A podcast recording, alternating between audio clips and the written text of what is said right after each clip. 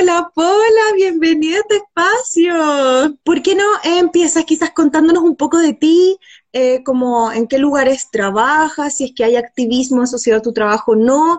Cuéntanos para que las personas que están aquí presentes sepan con quiénes están hablando. Eh, ya, bueno, me llamo Paula Jara, yo soy de San Felipe, que es una ciudad chiquitita que queda en el Valle Central de la Concagua. Estudié Derecho en la Universidad Diego Portales en hace ya hartos años, yo tengo 35. Eh, me cargó estudiar Derecho, lo pasé súper mal. Eh, y en ese camino me encontré que en verdad lo que a mí me gustaba era la política y ahí entendí que lo que a mí me gustaba era el derecho constitucional. Y cuando tuve este como despertar, me fui como por un tubo de temas que me interesaron, que me interpelaron. Eh, y hice un magíster en Derecho Constitucional en la Universidad Diego Portales y empecé a hacer clases en distintas universidades como ayudante eh, fui ayudante en la Chile, fui ayudante en la Andrés Bello, eh, fui ayudante en universidades buenas y malas, lo que me dio em, una posibilidad de hacer un diagnóstico de lo que se entiende, las expectativas que tenemos eh, para formarnos en Derecho Constitucional. después entré a trabajar un estudio de abogados en Derecho Constitucional, em, donde vi varios casos y aprendí como en términos como del abogado privado. Ya. y aquí tampoco lo bien porque para ninguna persona debe ser sorpresa que para las mujeres ser profesionales es algo muy difícil y en ese espacio para mí fue muy difícil ser profesional, es un espacio de mucha discriminación los estudios de abogados en Chile. Así que me choré y estudiar afuera.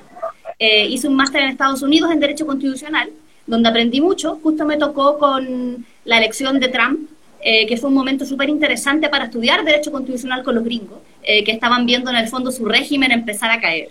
Eh, y luego de eso, de dos años en Estados Unidos junto con mi compañero, eh, me vine a vivir a Chile y acá en Chile yo soy militante de un partido político eh, y en ese partido yo soy militante del espacio feminista. Convergencia Social tiene un espacio feminista y un espacio de diversidades. ambos espacios trabajan en conjunto, pero yo soy parte del espacio feminista, pero tengo buenas relaciones con el espacio de diversidades. también soy parte del espacio constitucional de ese partido y además Hoy día me desempeño hace ya dos años como jefa de gabinete del diputado Gabriel Boric, em, lo que ha sido toda una aventura. Em, y en ese contexto he tenido un especial acercamiento al proceso constituyente eh, con buenos y malos momentos. Y aquí estoy, feliz de poder votar a prueba este domingo, donde voy a ser vocal en un colegio en Barrio Yungay. Ah, mira, es decir, súper involucrada en, en, las distintas esferas de trabajo de lo que implica pensar en la elaboración de una nueva constitución. Así es derecho constitucional en Chile y es de izquierda o de oposición, por así decirlo, o del amplio espectro progresista, tus profesores te enseñan que la constitución hay que cambiarla. Eh, pero nunca, jamás yo pensé en todos los años de formación que tuve, sino hasta octubre del año pasado, que iba a ser posible cambiar la constitución del 80 de la forma en que lo estamos haciendo hoy día. Eh, jamás lo pensé y eso me emociona mucho.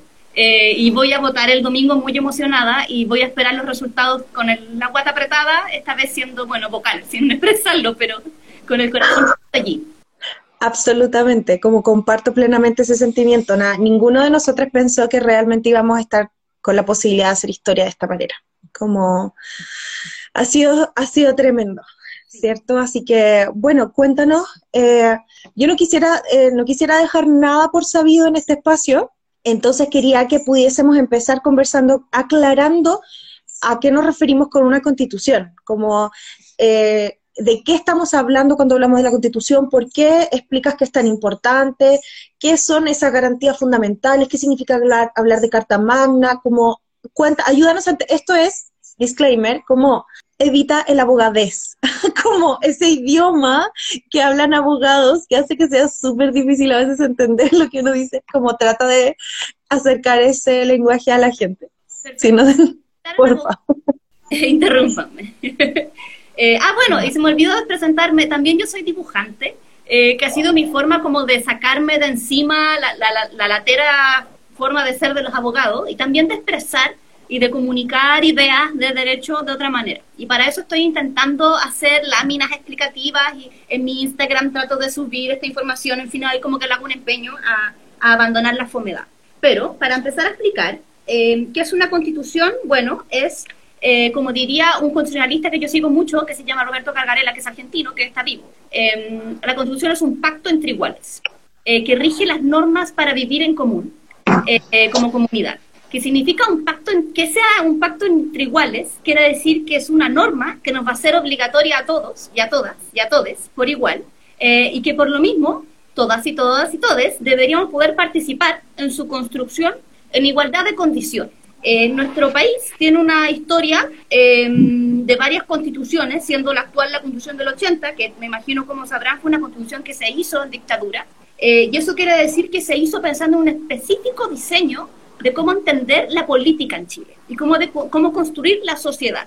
Cuando digo construir la sociedad, no estoy hablando de construir solamente la sociedad de las instituciones, como los tres poderes del Estado, no, no, no. La Constitución del 80 tenía una aspiración a construir un régimen de sociedad.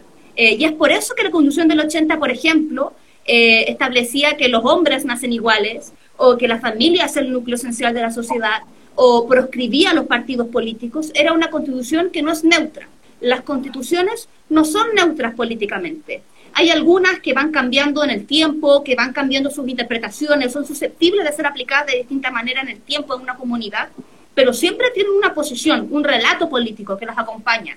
La Constitución del 80 tiene uno, y es ese relato el que justamente es aquel que va a ser, espero, su fin, eh, que es una constitución que es profundamente totalitaria en su creación, pero también en su manifestación en el tiempo. Podemos hablar de eso más adelante, pero para terminar de explicar qué es una constitución, y acá tengo mi, versión de la constitución, que es una que me dan en el Congreso, eh, cualquier persona puede bajarla eh, de la biblioteca del Congreso Nacional, cuya página es www.bcn.cl, que es un sitio web que yo recomiendo muchísimo para aprender, porque es un sitio de que alguna moda tiene como, o sea, de alguna manera tiene como información, no quiero decir esto porque no creo en neutralidad, pero neutral en tanto que es información académica producida para no abogades la página del Congreso. Si ustedes googlean decreto 100 o constitución del 80, van a encontrar su constitución, que yo creo que recomiendo leer, aunque no nos guste, eh, y van a descubrir que las constituciones en general tienen tres partes. Todas las constituciones en todo el mundo, la nuestra no es excepción, tiene una parte orgánica que establece las instituciones del Estado.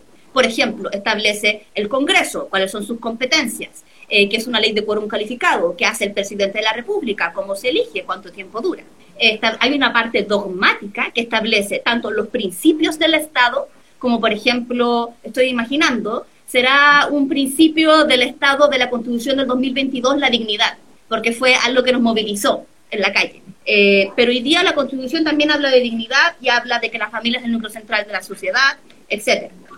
Eh, otra parte dogmática es los derechos fundamentales y que ha sido un debate que en el debate constituyente actual eh, yo lo he visto en varios lados, yo creo que todos tenemos algunas posiciones respecto de los derechos o queremos ciertos derechos reconocidos que hoy día no están reconocidos o queremos que los que se reconozcan hoy día se entiendan de otra manera o queremos eliminar algunos que hoy día están. Eh, todos esos en nuestra constitución están en un artículo especial que se llama artículo 19, eh, que enumera varios derechos y garantías que se entienden fundamentales porque están en la constitución. Y además las constituciones tienen una tercera parte, que en nuestra constitución es el capítulo 15, que es, y esto suena un poco complicado, pero espero tratar de transmitir el conocimiento, eh, es el capítulo que se dedica a ver cómo se cambia la constitución cuando ésta desee cambiarse. El capítulo de reforma a la misma constitución. Ah, pero esta es la reforma, no es como escribir de cero, es reforma. Pueden ser las dos cosas. Ok. Eh, nuestra constitución en su versión antes del estallido tenía una forma de cambiar el texto de la misma constitución, pero no tenía una forma de hacer una nueva constitución por completo desde una hoja en blanco. No tenía esa opción. Y eso es lo que profesores como Fernando Atria han llamado el candado. el candado. Este era un candado de constitución que en el capítulo final no salía, oye, y si la gente decía, fíjate que no me gusta nada esta constitución hecha por un dictador, que era una completamente nueva, ¿cómo lo hacemos? Bueno, la Constitución no establecía ninguna forma para hacerlo. Lo que puede sonar muy tonto, pero para los abogados es un problemón, y lo es en términos legales. Eh, y lo que se consiguió em, con el acuerdo de, por la paz y la nueva constitución, con todas las críticas que se le pueden hacer a ese momento político, fue que se cambiara el capítulo 15 de la constitución y se permitiera consultar a la población si quiere cambiar la constitución. Y por eso es mecanismo, que es lo que vamos a ir a votar el domingo es inaudito en la historia de Chile, no en la historia de las constituciones, pero sí en la historia de Chile. Y tiene un potencial transformador que quienes queremos cambiar radicalmente Chile advertimos completamente y en el que yo creo que tenemos unidad en aquel diagnóstico. Todos, muchas personas que creemos cosas muy distintas, pero muy transformadoras o muy radicales, vemos en la posibilidad de votar apruebo en convención constitucional el domingo la posibilidad, ¿verdad?, de cambiar no solamente la constitución, sino la forma en que vivimos en Chile. Eh, y eso tiene que ver completamente con que la política, y acá es la lección que nos da el feminismo de la política, la política es aquello que sucede en el espacio público y privado. La política es la parte orgánica, la parte constitucional, es la ciudadanía ejerciendo sus derechos, manifestándose en la calle. Y eso es la que la Constitución de hoy día no solamente no es capaz de procesar en términos formales, sino que además no incluye ni va a incluir en su contenido. Eh, y el potencial transformador de votar el domingo está justamente allí. Me explayé, mentira. No, perfecto. o sea, a mí me parece súper que te hayas podido explayar y que te hayas tomado el tiempo, te agradezco que te hayas tomado el tiempo de desglosar la constitución para poder ir entendiendo cuál es la lógica que hay detrás de por qué existe este tipo de documentos y lo importante que es para un país. Tú nos hablas de que, existe una oportunidad de hacer un cambio único en nuestra historia y eh, ahí por qué la importancia de poder ir a votar al plebiscito de este 25. ¿Sí? Ahora, eh, en esa misma línea, como tú, em, cuando me defines todo lo que significa eh, la constitución en estas tres grandes áreas, eh, a mí me gustaría hacer como, entiendo entonces que es algo que nos rige como en lo más general y lo más fundamental, Tú por ahí mencionaste un poquito acerca de la importancia de que tuviera una perspectiva feminista. Y aquí en ese punto yo te quiero como apretar un poco y decir, ok, si es una carta fundamental o si es que tiene algo que ver quizás que nos rige como personas, ¿por qué eh, es atingente la discusión? Y aquí me voy a poner bien en, como, ¿por qué es atingente la discusión? Em, en miras o a la luz de poder dialogar acerca de las disidencias sexuales y de las mujeres. ¿Por qué es importante? Como no quiero dar nada por hecho me encanta. Voy a, bueno, yo tengo que partir expresando que yo soy eh, mujer, pero yo tengo una relación feliz y heterosexual, de modo que yo no me siento eh, vocera de las disidencias y las diversidades. Pero para eh, prepararme para este conversatorio, recurrí a mis compañeros de lucha que pertenecen a las diversidades y les pedí consejo para visibilizar también lo que ellos dicen sin suplantar. Pero voy a partir por la mujer, que es lo que me viene directamente. Em, sin marear, como en términos de, ciencia política, lo cierto es que cuando yo les digo em, las constituciones son un pacto entre iguales y por ende todos vamos a participar en ellas en igualdad de condiciones, lo justo sería que aquel me dijera, pero eso es mentira porque en la realidad eso no es así. Y eso es verdad, no es así. Y lo cierto es que cuando se crearon, en, eh, o para volver un poco como en un contexto histórico, cuando surgió la idea de las constituciones como una regla que podía regir al Estado, que significaban garantías y derechos para cada ciudadano, cuando eso se instauró, se instauró para hombres de clase alta que eran heteros. Ellos ciudadanos. Y ellos lo crearon. Y ellos se entendían como ciudadanos. Y ellos muy cómodamente inventaron este relato que pareciera ser omniaca marcante, pero que no lo fue. Eh, y hay que asumir eso, o, en verdad hay que entenderlo con una perspectiva que nos comprometa a cómo enfrentar el proceso hoy día. Eh, del mismo modo que yo dije que la constitución del 80 no era neutral, eh, las constituciones, o, la, o por decirlo de algún modo, y acá no quiero caer como en academicismos, pero la, la democracia liberal tampoco es neutral y obedece a cierto orden para entender la forma de producir y reproducir la vida. En mi opinión personal, yo que soy de un partido de izquierda, yo creo que ese es un orden que hace posible el capitalismo y que descansa bajo ciertos predicamentos, eh, uno de los cuales, por ejemplo, es una marcada distinción entre el género hombre y el género mujer en el entendido que cada uno cumple ciertas funciones para la sociedad y que todos tienen que ser heterosexuales y que todos tienen que tener muchos hijitos que hagan lo mismo. Esto es una caricatura. Exacto. En el espacio en que yo estoy contando esto se entiende. Eh, sí, en la medida, y, y, esa, y esa valía se da en la medida en la que esos sujetos son capaces de ser parte de un sistema de producción y de reproducción en función de eso mismo. Precisamente. Eh, siendo así, em, lo que enfrentamos es que la democracia liberal se creó y se cimentó en la producción de la política por parte de hombres eh, de la élite. Ellos crearon las reglas y de algún modo las constituciones son un diseño que en algún modo ellos levantaron. ¿Por qué quiero decir de algún modo? Porque las constituciones no son solo aquello. Eh, y aquí quiero rescatar, aprovechando la oportunidad, y no quiero hacer el quítalo de disidencia y mujeres, voy a pegar un pequeño desvío, eh, al constitucionalismo latinoamericano. Eh, existen distintas tradiciones constitucionales. Y cuando uno estudia derecho constitucional, estudia por lo pronto la Revolución Francesa, como el estallido, ¿no? Eh, bajar a los reyes, cortar en la cabeza. Y, como el estallido original. Claro, el estallido original. La independencia gringa, que tiene que ver con decirle que no al rey y constituirse como un Estado-nación aparte, con reglas aparte. Eh, pero además está, y yo creo que es muy interesante, y no le hemos rasgado quizá en el debate chileno todavía, nos falta tomar más cuenta de esto, las constituciones latinoamericanas, desde la final del siglo XX en adelante, en Bolivia, en Ecuador, en Venezuela, eh, surgieron proyectos que pueden, podemos tener críticas a ellos o no, pero proyectos de reforma constitucional que venían de las clases movilizadas que reclamaban derechos que les habían sido por siempre expropiados. Eh, y en ese contexto, yo también sitúo el estallido chileno. Es un estallido que se sitúa en un contexto latinoamericano en el que como latinoamericanos advertimos que producto del colonialismo, producto del patriarcado, producto de la, de la explotación del capital, hay una cierta forma de exigir la comunidad política. Eh, y las movilizaciones que hacen posible transformaciones constitucionales tienen que atender a esa agenda y comprometerse con ella a largo plazo. ¿Cómo Exacto. Particularmente a las mujeres, bueno, en nuestra, nuestro proceso, Chile, un país especialmente patriarcal, un país donde Gabriela Mistral recibió el Nobel sin tener derecho a voto en su propio país, como para tener contexto de qué estamos hablando. Eh, un país donde si bien tenemos paridad en las leyes para llegar al Congreso, eh, la representación de las mujeres allí es muy baja. Eh, la representación de las mujeres en partidos políticos es muy difícil. Yo pertenezco a un partido político, créanme que nos sacamos la cresta las compañeras para buscarnos un espacio allí. Y además, quienes construyen política fuera de estos espacios es todavía más. Em, ser mujer en ese contexto es muy difícil. La ganada de paridad, eh, que en términos simples significa que quienes elijan convención eh, constitucional van a estar votando para que esa convención sea mitad hombre, mitad, mitad mujeres, cosa que es em, no ha sucedido nunca en la historia del mundo. Han habido convenciones que han tenido arreglos de paridad, pero nunca uno tan radical como este. Eh, Te voy a llevar a este punto luego, como para que la gente sepa de que eso está ahí y va, y vamos a hablar de eso, vamos a profundizar ahí. Bacán.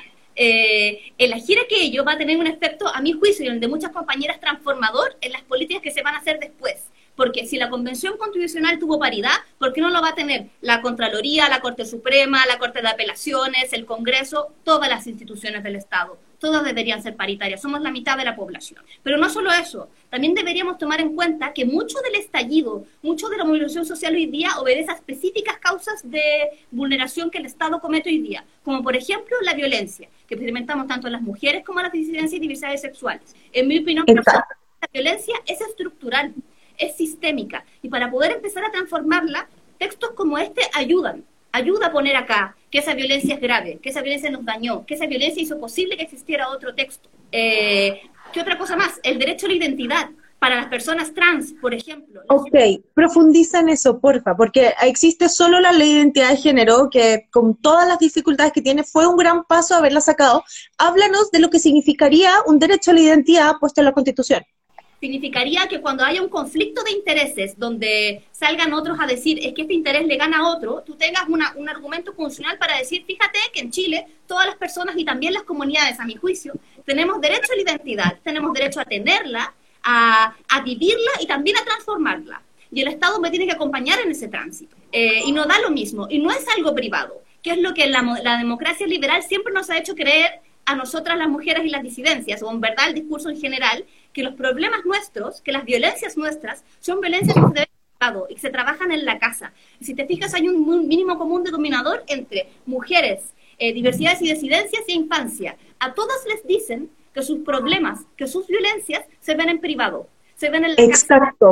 Y eso no es privado, es público. Y debería estar en espacios como este, y debería debatirse en espacios como este, y cuando nos toque votar por convencionales constituyentes, deberíamos votar por personas que lleven esas agendas. Exactamente, deberíamos tener eso en consideración porque además sería un documento que vaya en la línea de los tratados internacionales que Chile ha firmado en área de derechos humanos, ¿cierto? Chile ya reconoce el derecho a la identidad, pero no en su constitución, ¿sí? Pero ya reconoce, eh, a partir de la firma de la Carta de la, de la Convención del Niño, también reconoce la importancia de, eh, de hablar de la infancia. Eh, mira, por ahí hay varios, por acá hay varios comentarios. Eh, quiero, no quiero que se me vaya ninguno, pero por ahí veo que Jano Sierra dice reconocimiento a las identidades no binarias ya. Mientras yo te escuchaba hablar y, hablaba y, pensaba la importancia de la paridad, pienso cuán atrás estamos como para tener que siquiera considerar que, como la equivalencia en, en solo dos géneros, en pensar solo como al menos esa posibilidad. Es como nos falta mucho camino por recorrer, como para poder instalar todavía la, el tema de las identidades no binarias, pero, pero eso no significa que no se pueda hacer un montón de cosas en la misma elaboración de la Constitución. Totalmente, y quiero ponerle más pelos a esa sopa. ¿Por qué estamos tan atrás? Porque el régimen político es un régimen que no es neutral y que quiere que estemos atrás. Eh, esto no es casualidad, no es como que las disidencias o las mujeres no tengamos ganas de tener derechos o respeto o no queramos vivir una libre, como una vida libre de violencia. Nosotros estamos peleando nuestros derechos en la calle. Ah, todos los días, cada vez que salimos a caminar, o que postulamos a un trabajo o que debemos eh, cursar por eh, la educación y que es un desafío, es un desafío que cuesta dos, tres veces, cuatro veces más si es que eres mujer, si es que eres migrante, si es que eres de las disidencias, si es que estás transitando, si es que tienes la posibilidad de elegir transitar de manera pública o si tienes que aguantarte porque estás, eh, estás asustado por tu trabajo o por tus condiciones de vida o incluso porque puedes perder el hogar. Entonces, no es posible de avanzar si no es reconociendo que aun cuando todos tengamos, eh, debiésemos tener como igualdad en el acceso a los derechos, hoy en día eso no está ocurriendo. Y mientras no ocurra, tenemos que tomar acciones adicionales que permitan eh, que podamos llegar a un sentido como de igualdad realmente entre todas las personas, ¿cierto? Y me quiero agarrar del término acciones adicionales. Ok, continúa que la, la, constitución tenía dos partes. Una son los derechos, y creo que, por ejemplo, acá ya hemos tenido varias ideas de derecho. Derecho a una vida libre de violencia, especialmente para mujeres y disidencias y diversidades. Derecho a la identidad. Eh, y allí pensar, por ejemplo, en los espacios más vulnerables. ¿Qué significa ser un niño trans que vive en una región aislada de Chile? Em, son específicas formas de vida, específicas formas de dominación que nosotros tenemos que advertir en el, en infinito tramado de los derechos sociales que, por cierto, no se agotan con su sola redacción. Los derechos sociales son lo que los abogados llamamos como, eh, ¿cómo decirlo?, como un texto como abierto. Al contrario del texto de un código penal, los derechos de la Constitución son derechos que se van interpretando y agregando en su contenido en el tiempo, caso a caso. Y por eso no solamente es importante ir a pelear el contenido de la Constitución ahora, sino mantenerse en el activismo probablemente en el transcurso de toda nuestra vida, porque va a ser cada batalla, cada ganada, la que va a construir de qué se trata el derecho a la identidad. Eh, dicho eso, eh, yo mencioné también que la Constitución tiene una parte orgánica. ¿Y por qué quiero advertirlo? Porque sería un error para las fuerzas movilizadas en torno a, por ejemplo, eh, los derechos de las comunidades, de las diversidades y de las mujeres, creer que solo la lucha por los derechos sociales basta. No basta. Hay que disputar la estructura política. Por eso yo, por ejemplo, pertenezco a un partido político. Por eso militas. Mm. Por eso no es la única forma, pero definitivamente esa estructura hay que disputarla. En eh, ¿A qué me refiero con eso? En, en, todos los territorios, por eso yo participo en la academia, por ejemplo, por eso yo investigo, porque no hay mujeres en la ciencia. Absolutamente de acuerdo. Eh, hay que saber cómo se hace una ley. Hay que pedir en la tramitación o en la creación de cómo vamos a hacer la ley y la nueva constitución todos los espacios posibles para que la voluntad democrática se manifieste eh, iniciativa popular de ley, eh, plebiscitos en todos los territorios, en todos los niveles, vinculantes, eh, mandato revocatorio de los cargos electos democráticamente, la posibilidad, o sea, que sea obvio que tus consejos municipales se transmiten por la tele, que tú puedes incidir, que sea obvio que tú eres una experta en ciencia. ¿Cómo es que eso no está pasando en todas partes? la inyección de democracia en la producción de la norma es fundamental. Y prueba de esto es, por ejemplo, el debate que se dio hace poco, que quizás lo vieron, sobre la ley de, mm, educación sexual y afectiva. Ese fue un proyecto que surgió de una de mis diputadas favoritas que se llama Camila Rojas, que es diputada del Partido Comunes, em, junto con uno de mis no para nada diputados ni personas favoritas, que era Jaime Bellolio. Eh, dieron con la idea de este proyecto ante la evidente urgencia de formación sexoafectiva para todos los chilenos y chilenas en los colegios. Em, ¿Y qué pasó con ese proyecto? Primero, la derecha lo taponeó en cuanto pudo. No sirvió de nada el apoyo de Bellolio, porque no tuvo el apoyo ni de su presidente ni del resto de su coalición. Estaba sola con el Frente Amplio, con Gonzalo Vinter, con Camila Vallejo, peleándolo, pero peleándolo contra esta como... Porque ustedes saben que las mayorías en las comisiones de los congresos son por lo general mitad y mitad o uno gana, entonces son peleas que son muy, muy duras. ¿Y qué hizo la derecha? a debatir a Marcela Aranda. Sí, sabemos perfecto quién es. Eh, cuéntale a la gente quién es Marcela Aranda. Marcela Aranda es una activista em, de la violencia en contra de la comunidad LGTBI. sí, ella fue la precursora del bus de la libertad. Ese, ese bus que andaba dando vuelta, eh, violentando a las personas y diciendo que los niños eh, nacen niños, como los niños tienen pene y las mujeres vagina, creo que algo así decía. Y recorrió todo Chile ese bus, no sé cómo, no sé cómo. sido eslogan, con mis niños no.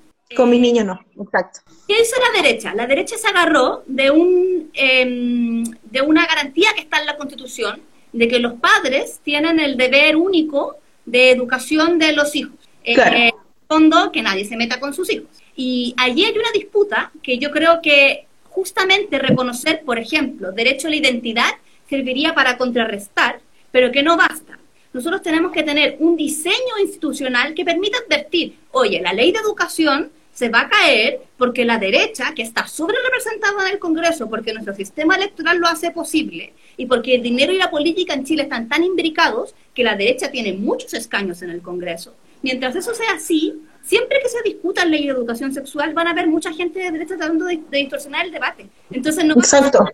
el derecho. Hay que entrar a disputar el proceso de construcción de la política. Y eso se va a hacer en la discusión de la Asamblea Constituyente, pero también se va a hacer en el Congreso, en tu gobernación, en la MUNI, en tu junta de vecinos, en tu sindicato, en tu centro de estudiantes. En todos esos espacios hay que disputar la construcción de la política. Y quienes somos mujeres o quienes son disidencias y diversidades tienen las mayores dificultades, pero también las mayores razones por las cuales meterse al proceso.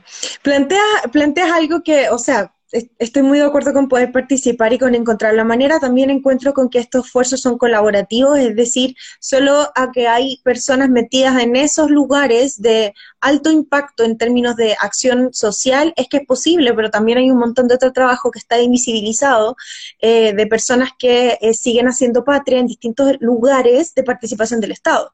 Estaba pensando, por ejemplo, en las personas en los eh, que salían a hacer las marchas y que no eran reconocidas ahora. Estoy pensando en compañeros y compañeras de la salud pública que están dando la cara y pienso como cuántas personas yo conozco, mujeres y disidencias que participan de manera pública o oculta, pero participan en esos lugares también.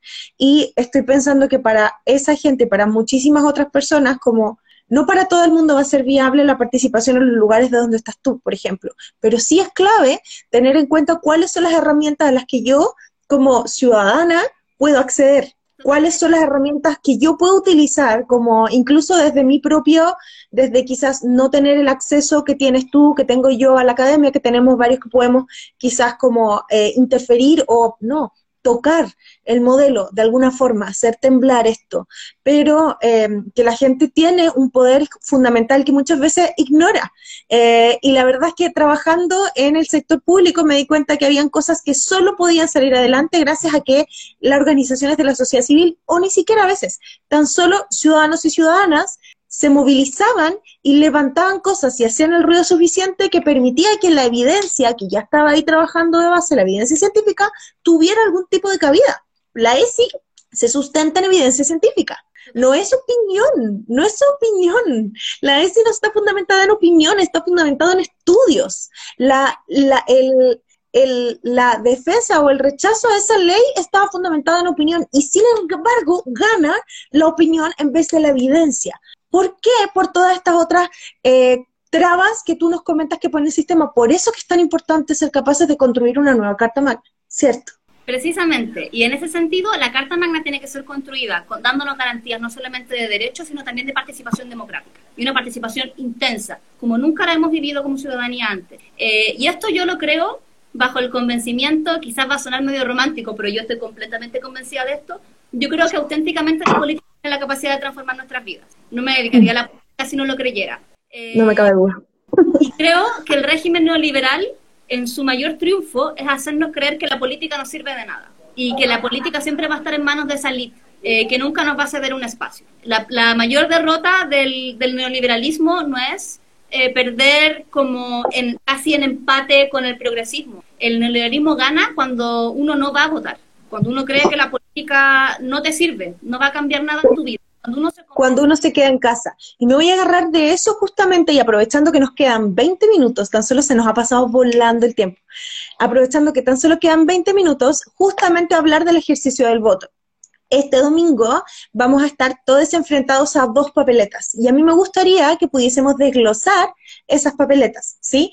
Eh, más allá de que eh, Espacio Seguro ha hecho también la declaración pública de que eh, votamos a prueba, y tú también hiciste esa declaración ahora, nos gustaría que pudiésemos conversar, bueno, sabemos que es necesaria una nueva constitución, quizás entonces eso significaría por qué estamos incentivando el apruebo. Acá hay un montón de confusiones, tanto en esa como la papeleta siguiente también, que tiene que ver con la forma, hay muchísima confusión. La franja eh, creo que ha, colaborado con mayor confusión aún. Em, entonces, como cuéntame ahí, divide el tiempo como tú quieras, hablemos de la primera y la segunda papeleta juntas. Cuéntanos. Súper. Bueno, vamos a enfrentar a dos papeletas la primera nos va a preguntar eh, si queremos cambiar, si quiere una nueva constitución, apruebo o rechazo. Si votamos apruebo, estamos votando por reemplazar la constitución del 80 por completo, a partir de una hoja en blanco. Si votamos rechazo, estamos votando porque esta permanezca vigente. Ahora, acá hay un truco que, como en el acuerdo se cambió el capítulo 15 final de la constitución, si en el futuro nosotros quisiéramos volver a cambiarla, podríamos volver a intentar el plebiscito. Yo no quiero que suceda esto, pero igual no, no teníamos porque antes no teníamos ese candado desbloqueado, ahora lo tenemos desbloqueado para siempre. Pero yo no quiero que, pase eso, yo quiero que gane la prueba y que pasemos a la segunda papeleta que dice convención mixta o convención constitucional. Convención mixta, al contrario de lo que muchos han insistido, no significa que sea paritaria. Quiere decir que en su composición está compuesta en la mitad por representantes del Congreso y en la mitad por representantes electos. En cambio, la Convención Constitucional está 100% compuesta por representantes de la ciudadanía electos específicamente para aquel hecho y que no van a tener otro trabajo y que de hecho van a tener un sueldo solamente por hacer la constitución por el periodo que dure, que pueden ser nueve meses extendibles a tres más. La mixta constitucional tiene un problema adicional, que no te asegura paridad, sino que hasta ahora solo está resuelto que la parte que va a ser electa de la ciudadanía va a ser paritaria, pero como el Congreso no es paritario, no hay forma de asegurar que la convención mixta sea paritaria y lo más probable es que no pueda hacerlo, simplemente porque no hay de dónde sacar más mujeres para hacer la paritaria y no descabezar el Congreso. Exacto, no se podría. Y de ahí quiero agarrarme de una pregunta que hizo Cesarius, ¿de qué manera se asegura nuestra participación eh, paritaria e inclusiva en la construcción de una nueva constitución? ¿De qué manera se asegura? Ah, me encanta, ya. Tenemos que ir el domingo a votar, apruebo, y convención constitucional, pues no nos podemos quedar ahí. Después vamos a tener que votar por convencionales constituyentes en abril, que va a ser cuando votemos por gobernadores, alcaldes, concejales, vamos a votar por hartas cosas y tenemos que enterarnos de qué hace cada quien. Eh, pero los convencionales constituyentes van a tener una sola tarea, que va a ser construir eh, la nueva constitución. Y para eso, yo en lo personal voy a ser muy exigente con la gente que yo voy. ¿Cierto? Porque está este discurso de que es como, pero ¿cómo? Si es súper es súper caro hacer esa campaña, va a salir equivalente a, eh, a lo que sale una campaña de diputado, que sale cientos de millones de pesos, entonces por supuesto que van a ser los mismos o los que tengan como estos, estas cosas influyentes o lucas los que van a poder ser constituyentes. Entonces como que se va a replicar parte del mismo sistema. Háblanos de eso. Claro, nosotros ahí, en mi opinión personal, yo que incluso pertenezco a un partido político, lo que yo creo que hay que hacer es ceder y pasar los cupos a personas que sean nuevas en política, que representen algo nuevo. Si lo que nos dijo el estallido, y yo lo sé muy bien porque yo trabajo en el Congreso con un diputado que fue funado, eh, más allá de que yo comparta todas las decisiones que haya tomado Gabriel en lo político, yo comprendo la profundísima desconfianza y el cansancio que ya da ver las mismas caras de siempre. Y pareciera ser que son siempre hombres héteros de Santiago. Y eso cansa, ¿cachai? Y yo entiendo profundamente ese malestar de querer ver caras nuevas. Eh, para el plebiscito, o sea, para la elección de convencionales constituyentes, yo quiero votar, ya sea por mujeres o por disidencias, pero no me basta con que sean mujeres y disidencias, yo quiero que tengan un específico programa y que sean feministas, que no es lo mismo eh, por el solo hecho de ser disidente, por el solo hecho de ser mujer. Tenemos varios ejemplos en el Congreso de que ser mujer no significa ser feminista. Así es. Eh, ¿Qué quería comentar además de, de, la... Tenía una distinción extra de las dos convenciones, pero se me fue. Ah, sí, había visto esto ok, yo voy a elegir mis candidatos y a mis candidatos les voy a pedir otra cosa, eh, que también le quiero pedir al reglamento de mi convención constitucional. Y eso es que uno puede regular que los cabildos se mantengan vivos durante la discusión del proceso constituyente.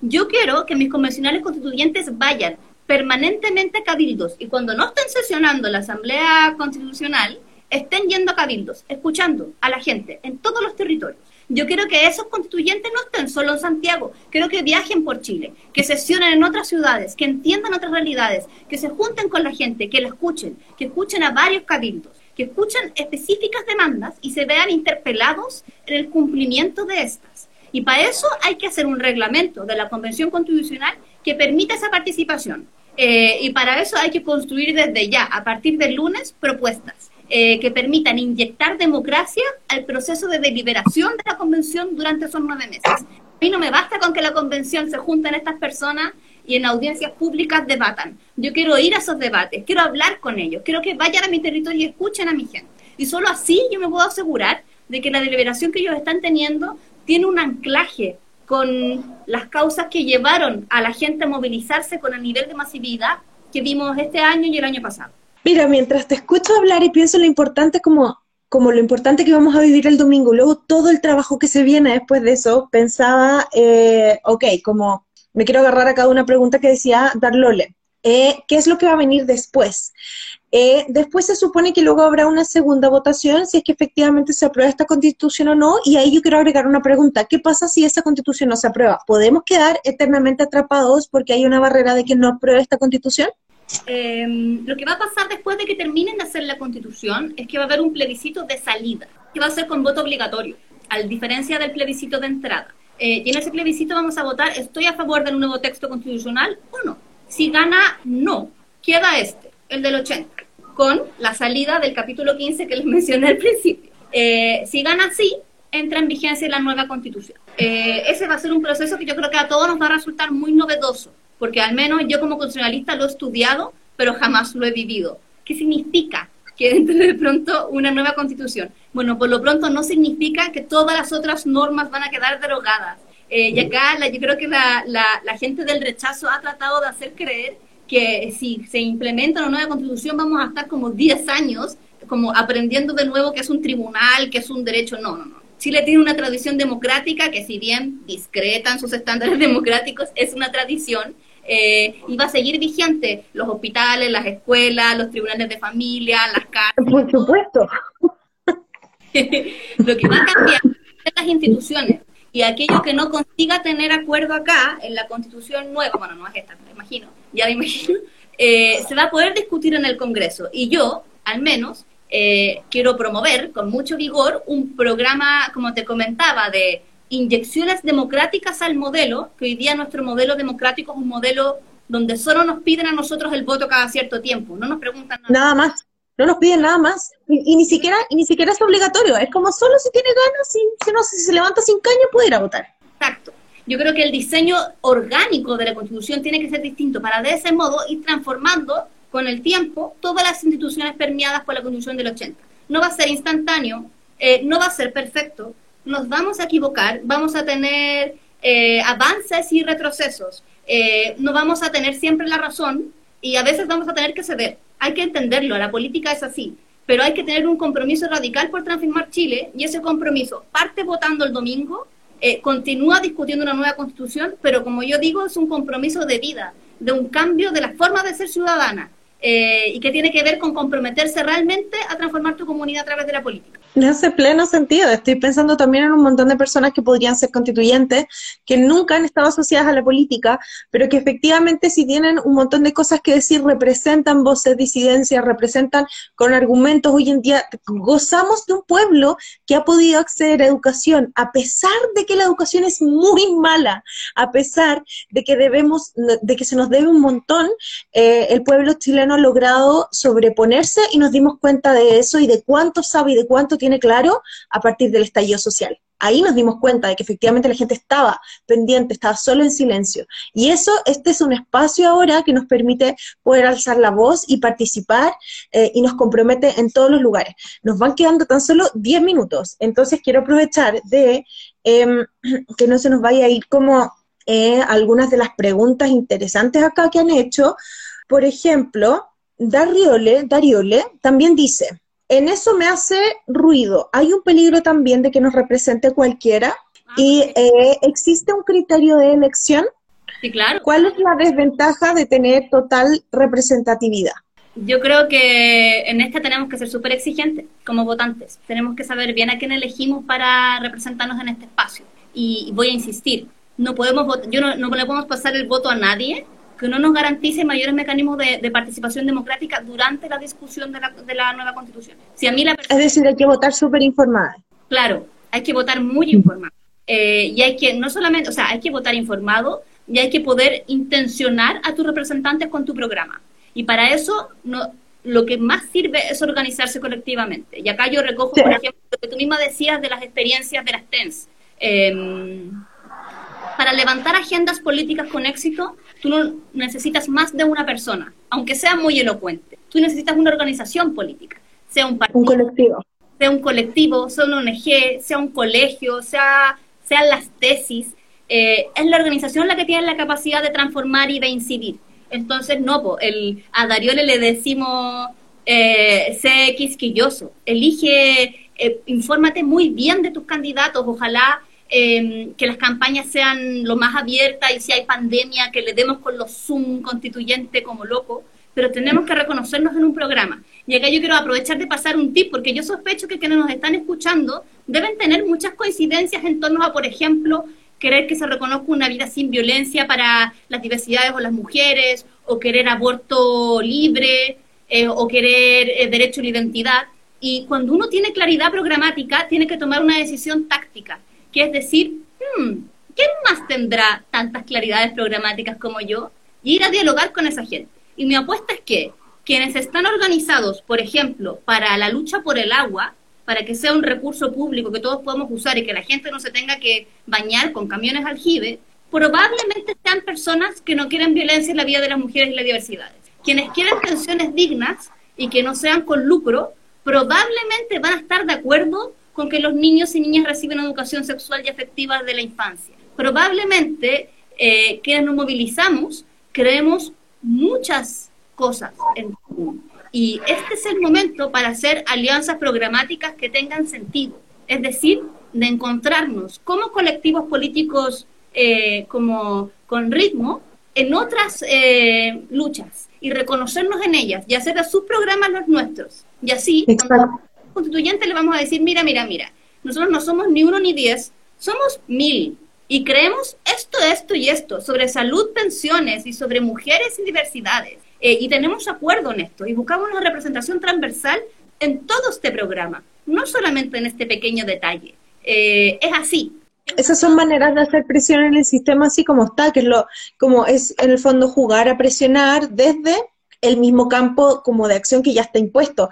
Por ahí alguien hace una pregunta súper interesante, tiene un acrónimo, perdón, es como TMRC, no, ya, pero esa persona pregunta qué pasa con dos tercios. ¿Qué pasa con el dos tercios? El dos tercios es una regla de quórum para definir qué queda en la Constitución, o sea, qué texto se aprueba, se escribe, y qué texto queda fuera. Eh, ha generado hartas discusiones porque había gente que quería otro quórum. La verdad, dos tercios es por lo general un quórum usado en asambleas constitucionales de este carácter. ¿Qué genera el quórum de dos tercios? Que tenéis que tener un acuerdo relativamente importante en contenido y que lo que no queda se queda fuera. Entonces, ¿qué es posible que pase? Primero, que las fuerzas progresistas tienen que disputar y ganar los dos tercios. Eso quiere decir que tenemos que tácticamente elegir a candidatos y candidatas que juntos representen una unidad programática. Va a estar difícil. Está súper difícil. Está súper difícil. Hay que asegurarse de esa mayoría. Eh, y hay que ser duro con esa. O sea, hay que ser. cuando me refiero dura, hay que, hay que hacer aguja. Como hay que estar ahí encima, dando esos dos tercios. hay que dejar de conformarse.